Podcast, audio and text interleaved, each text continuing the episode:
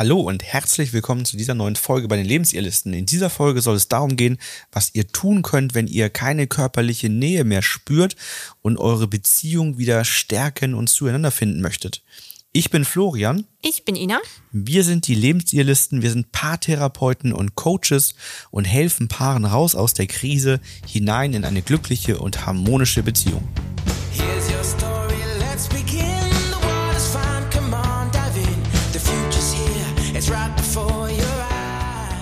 Eine typische Situation, von den Paaren immer bei uns wieder berichten, ist so der Abend auf der Couch, wenn jeder so sein eigenes Ding macht. Also wenn der eine vielleicht am Handy hängt und äh, Online-Shopping macht, der andere guckt Fernsehen oder liest was. Und eigentlich sind beide unglücklich, weil sie sagen, wir leben ja wie Geschwister nebeneinander her. Bei uns ist keine körperliche Nähe mehr, es wird nicht mehr gekuschelt. Es ist vielleicht sogar schon unangenehm, wenn einer anfängt, körperliche Nähe zu suchen, dass der andere ihn dann ähm, ja zurückweist, ne? wenn mal ein Arm umgelegt wird. Und das sind so eine Situation, wo Paare sehr, sehr unglücklich mit sind. Also der eine mehr, der andere weniger, wenn die körperliche Nähe in einer Beziehung verschwindet. Ist häufig so der zweite Punkt, der mit genannt wird, wenn man fragt, so was ist das Thema bei euch denn? Ja. Ist so der erste Punkt, der in verschiedensten Varianten eigentlich auftritt, dass man sagt, so Kommunikation in Form von Gefühle, vielleicht ja. Streit oder was auch immer.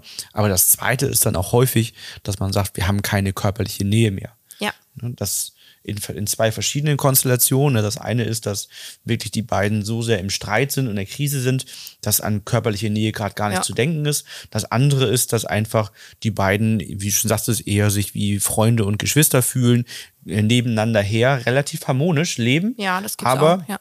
und, und gemeinsam Ziele erfüllen und, und all sowas, aber einfach diese körperliche Nähe nicht da ist. Und das hat ja auch ganz unterschiedliche Auswirkungen. Also körperliche Nähe, um das ganz direkt anzusprechen, damit ist natürlich nicht nur gemeint, miteinander zu schlafen, sondern halt auch, dass manche Paare sich nicht mehr küssen, nicht mehr umarmen, nicht mehr in den Arm nehmen, keine Rituale mehr stattfinden vom Einschlafen. Oder wenn einer nach Hause kommt, der nicht mehr richtig begrüßt wird, dass ja auf der Couch der eine an der einen äh, Seite sitzt, der andere auf der anderen Seite und ähm, ja, dass alles sozusagen runtergefahren wird, ne, an körperlicher Nähe. Genau, das ist so dieses Thema im Alltag. Ne? Wenig Paarzeit geht damit auch einher meistens. Also, dass man sich wenig qualitative Paarzeit nimmt. Und man findet so halt nicht mehr so richtig zueinander. Und es ist so dieses, wie du schon sagst, dieses Nebeneinander her. Und da ist halt die Frage, ob das Bedürfnis gar nicht mehr da ist oder ob das Bedürfnis vielleicht auch einfach nur gedeckelt ist von verschiedenen Streitsituationen. Ähm, Was ja auch völlig normal wäre, ne? Was- was dann- was dann wenn wiederum ich voll im normal ist? Konflikt bin mit jemandem, dann mag ich denjenigen ja auch nicht anfassen, weil dann äh, bin ich ja sauer oder wütend oder traurig. Genau. Also es gibt verschiedene Wege, warum sich das da so hinentwickeln kann, mit der Folge, dass auch aus diesem Mangel an körperlicher Nähe weitere ungute Gefühle und weiterer Streit entstehen kann. Also das ist dann quasi ein neues Konfliktfeld, was sich, was, was aufgebaut wird. Und da gibt es halt noch diesen besonderen Fall, das finde ich mal sehr spannend. Wir haben ja auch das Thema äh, Sprachen der Liebe immer im Coaching, das, ähm, wo es darum geht, dass jeder eine andere Sprache der Liebe spricht. Das haben wir auch schon in verschiedenen Podcasts schon mal erwähnt, ähm, YouTube-Video, glaube ich, auch schon mal. Und es, es gibt ja diese eine Sprache der Liebe der körperlichen Nähe. Und wenn ein Part körperliche Nähe als seine Sprache der Liebe hat, dann fühlt die Person sich ja besonders dann geliebt, wenn körperliche Nähe besteht. Das heißt natürlich im Umkehrschluss, wenn derjenige keine oder diejenige keine körperliche Nähe mehr bekommt, ist ein starkes Mangelgefühl, da. Und das fühlt sich natürlich noch viel stärker an als jemand, der sagt, ja, bei uns gibt es jetzt keine körperliche Nähe mehr. Der andere wird dann sagen, ja, es gibt bei uns keine körperliche Nähe mehr, ich fühle mich nicht mehr geliebt. Und damit ist ja schon eine ganz andere Dynamik dahinter. Ja, es macht ein Verlustgefühl dann auch, Ja. ähm, was teilweise dann fortwährend ist. Man ist dann zwar innerhalb der Beziehung, aber irgendwie doch alleine. Und ja, gerade wenn jemand unter Verlustängsten, Angst vor Einsamkeit und so weiter leidet, so wird so ein Gefühl tagtäglich angetriggert und ja, macht dauerhaft einfach ungute Gefühle. Ich hatte das in einem Coaching, dass ein Paar beide körperliche Nähe als Anteil Sprache der Liebe hatten, aber als größeren Anteil auch und ja, verschiedenste Glaubenssätze das verhindert haben. dass aber es zur körperlichen Nähe kam. Der Glaubenssatz bei ihr war, dass das vom Mann ausgehen muss, dass der das quasi immer startet. Und bei ihm gab es dann wiederum ein, zweimal ähm, eine Ablehnung, woraus er dann gezogen hat, okay, dann ich weiß nicht so recht, wann sie will und wann nicht, und dann, dann lasse ich sie halt machen. Und sie hat gedacht, ja, der Mann macht aber zuerst. Und Ja, schon ist ergeben, irgendwie ne? über Jahre nicht wirklich äh, was passiert. Denn es ist alles zurückgegangen, Umarmungen, Händchen halten und so weiter, weil beide darauf gewartet haben, dass der andere jetzt was macht und es einfach nicht offen ausgesprochen wurde. Es kommt also dazu, dass man eher nebeneinander herlebt. Wir haben es eben schon erwähnt. Man fühlt sich weniger als Liebespaar. Paare beschreiben, dass sie wie in einer WG oder wie Freunde und Geschwister zusammenleben. Ne? Genau, und da hatte ich auch mal einen Fall ganz spannend. Ähm, es gibt ja immer so die Diskussion, wie das ist, wenn man getrennte Schlafzimmer hat. Ja, Ne? Also wenn man als Paar getrennt schläft. Nicht nur irgendwie mal so, sondern also wirklich dauerhaft, dass so sich einrichtet. Und da hatte ich auch mal ein, ähm, eine Person, die gesagt hat, getrenntes Schlafzimmer ist für mich ein Hinweis darauf, dass die Beziehung bald zu Ende ist. Also ein harter Glaubenssatz, Ja. der da einwirkt dann. Ne? Und das kann ja auch, also das wurde ich auch schon öfters mal gefragt, wie das ist, ob das äh, gut ist für eine Beziehung.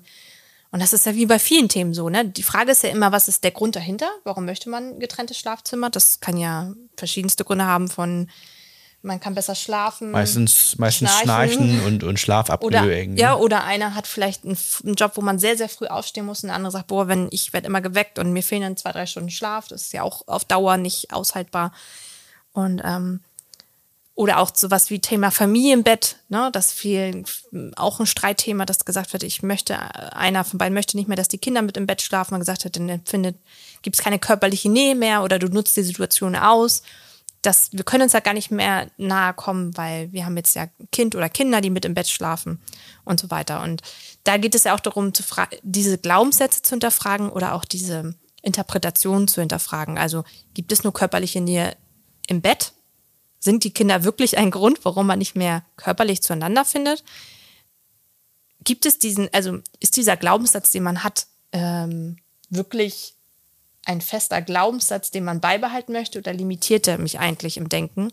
Und wenn man ehrlich ist, eigentlich sehr, sehr viele Glaubenssätze sind ja einfach nur aus Prägungen entstanden, die ja nirgendwo stehen. Es steht ja nirgendwo geschrieben, dass wir so handeln müssen, sondern das ist ja ähm, eine Sache, die aus mir selbst herauskommt, die ich denke, die so sein sollte.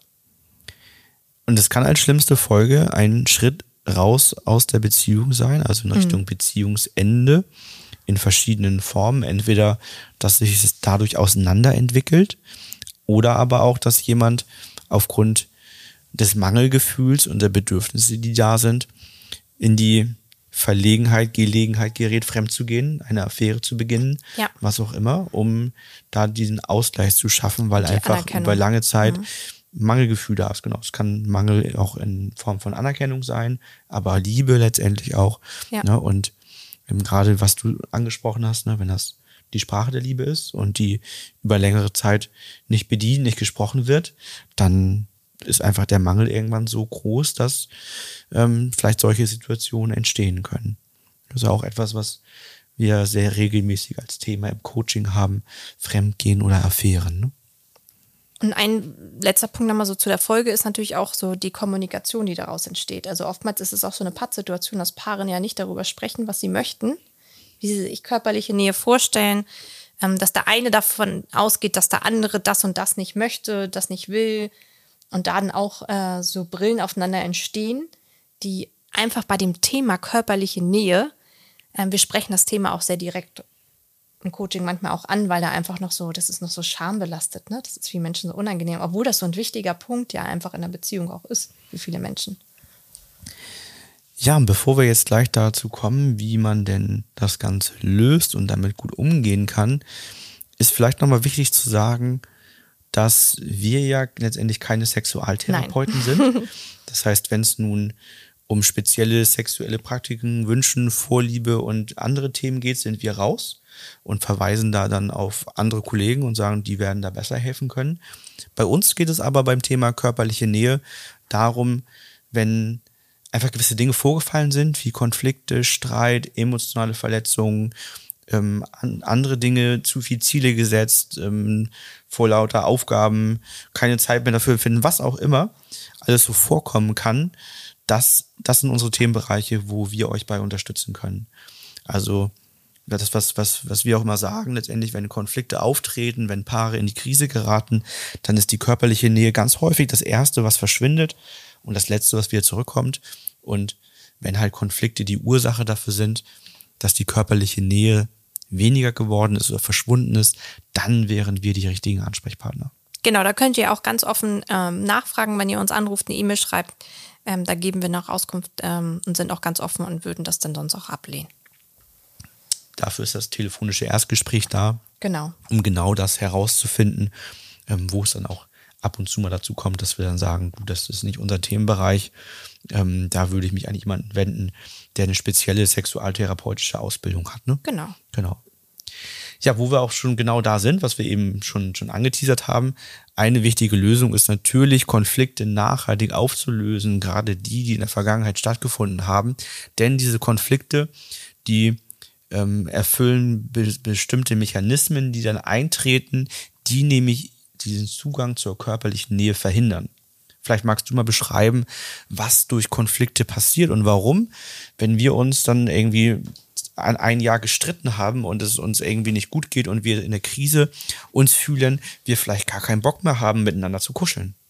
Ja, was ist passiert? Also häufig ist es ja so, wenn ein Streit vorliegt, dass er negative Emotionen, verletzte Gefühle entstehen, wie zum Beispiel dann Emotionen wie Wut, Angst, Hass, Trauer. Und dass diese Emotionen sich in uns festsetzen. Und das am Anfang der Beziehung sieht man den Menschen häufig, auch aufgrund von Hormonausschüttungen, besser als er ist. Und im Laufe der Beziehung, je mehr Verletzungen wir haben, also emotionale Verletzungen zueinander, sehen wir den anderen in der Konfliktspirale am Ende durch eine Brille, die ihn oder sie schlechter darstellt, als derjenige ist. Und das macht es natürlich auch schwierig, körperliche Nähe zuzulassen, aufzubauen. Ne, dann haben wir eine Brille auf den anderen entwickelt, wie derjenige ist. Unattraktiv für uns vielleicht dann auch, ne? dass wir sagen, oder durch Streitthemen, dass wir sagen, okay, derjenige ist unzuverlässig, gibt sich keine Mühe in anderen Themen. Und dann entwickeln sich Erwartungshaltungen, die nicht erfüllt werden, entwickeln ähm, eigene Erwartungen an einem selbst, die man denkt, die der andere an einen hat. Häufig ist es auch immer mal wieder das Thema, das Aussehen, dass man denkt, dass der andere einen ja gar nicht attraktiv mehr findet. Ähm, und deshalb das bei Paar manchmal unangenehm ist, ähm, sich dem anderen gegenüber zu zeigen. Also es entstehen ganz viele ähm, ja, Faktoren so zwischenmenschlich, auch kommunikativ interpretiert, die das schwer machen, zueinander zu finden. Und wenn diese Risse halt in der Beziehung da sind, sind wir halt verletzt. Und dann ist das sehr schwer, zueinander zu finden. Ja, da gehen wir ja mal konkret so vor, dass wir an den Punkt zurückkehren, wann war es mal gut. Das ist für uns immer ganz wichtig. Wir gehen zur Sicherheit, zum Kennenlernen zurück und gehen dann die Beziehung auf eine Art Zeitstrahl durch und prüfen, wann gab es ungute Gefühle, die nicht nachhaltig gelöst worden sind. Das ploppt hoch, das funktioniert bei Paaren, die 30 Jahre zusammen sind, genauso gut wie bei Paaren, die drei Jahre zusammen sind.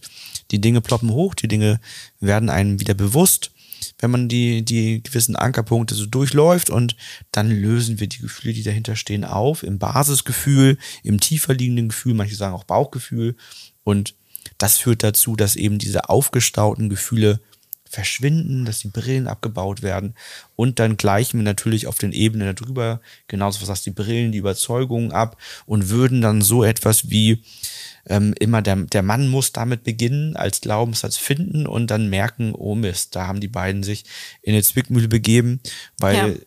Sie wartet auf den Mann und der Mann wartet auf die Frau, weil er hat, ist zweimal, dreimal abgelehnt worden und Ja. sagt, dann probier es nicht wieder, das ist doof für mich. Aber auch letztendlich auf weiteren Ebenen zu schauen, besteht irgendwo Stress, gibt es andere Dinge, die für die Beziehung, für körperliche Nähe hinderlich sind.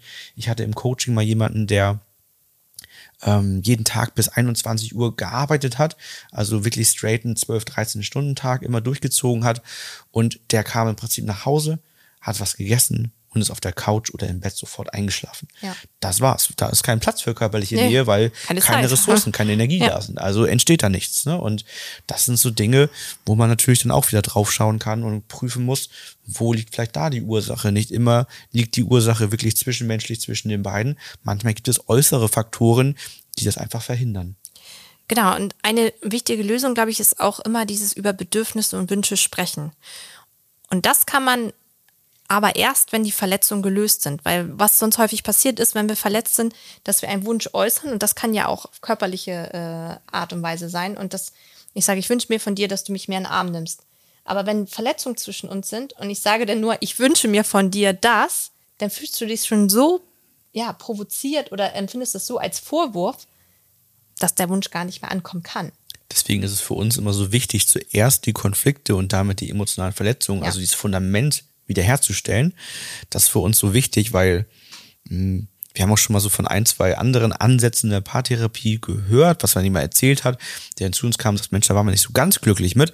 Ja, wo dann der Ansatz war zu sagen, ja Mensch, ihr müsstet mal jeden Tag eine halbe Stunde Händchen halten, fangt mal hier damit an, dann wird es auch langsam wieder besser. Also ihr müsst einfach mit der körperlichen Nähe wieder beginnen, das wird schon wieder gehen, ihr müsst es nur machen. Wo man so denkt, ja Mensch, aber wenn mich innerlich was zurückhält, dann, dann, dann ist ja wie ein Zwang, was dir auferlegt ja, wird dann. dann, ne? dann will ich das nicht. Ne? Nee. Dann, dann wird das nicht nachhaltig sein und nicht wirklich funktionieren. Genau, und Ziel soll es ja sein, dass man auch über die Bedürfnisse und Wünsche nachher sprechen kann, das offen ansprechen kann, damit beide sozusagen auch äh, ja, kommunikativ da gut sich aufgehoben fühlen. Ne? Genau, und dann gibt es natürlich auch da wieder weitere Hilfsmittel. Um mal eins zu nennen, ist das das Thema diese Tut mir gut Liste, die wir immer wieder erwähnen. Die kann man natürlich für sich auch als Paar gestalten, also eine Tut uns gut Liste, um dann ganz bewusst Zeit für schöne Momente zu sorgen, um tatsächlich ja einfach wieder mehr Nähe zu schaffen, wenn das verloren gegangen ist, aber auch letztendlich vielleicht Gelegenheiten damit zu erschaffen ähm, und infolgedessen auch letztendlich wieder aus diesem Alltagstrott und diesem Aufgaben erfüllen, aus dem Gefühl von immer nur Sicherheit herauszukommen, weil letztendlich geht es auch darum, über gemeinsame Abenteuer und Lebensmomente eben, eben für Nervenkitzel, Stimmung, für das Gefühl von ich lebe zu sorgen, um dann ja, mehr Gemeinsamkeit, mehr, mehr gemeinsame Lebensmomente zu schaffen. Genau. Und wichtig ist, glaube ich, auch, dass Paare ähm, das nicht zu lange aufschieben. Also ähm, dieser Leidensdruck, wenn körperliche Nähe nicht stattfindet, ist wie bei vielen anderen Themen, ja, die im Coaching immer, auf, wieder, immer wieder aufkommen, einfach schon sehr, sehr lange dann. Ne? Also, dass man so eine Situation sehr lange aushält und damit auch in so einen Trott dann reinkommt.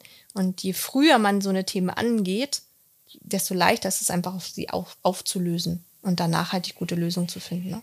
Da sind wir wieder bei unseren Lebensregeln. Ne? Lebensregel Nummer 9, aussprechen, anerkennen, was ist. Und Ja. ähm, das so frühzeitig wie möglich. Also eigentlich, sobald ich merke, dass das Thema mangelnde körperliche Nähe bei mir ein ungutes, ein unstimmiges Gefühl auslöst, ist es Zeit, das anzusprechen.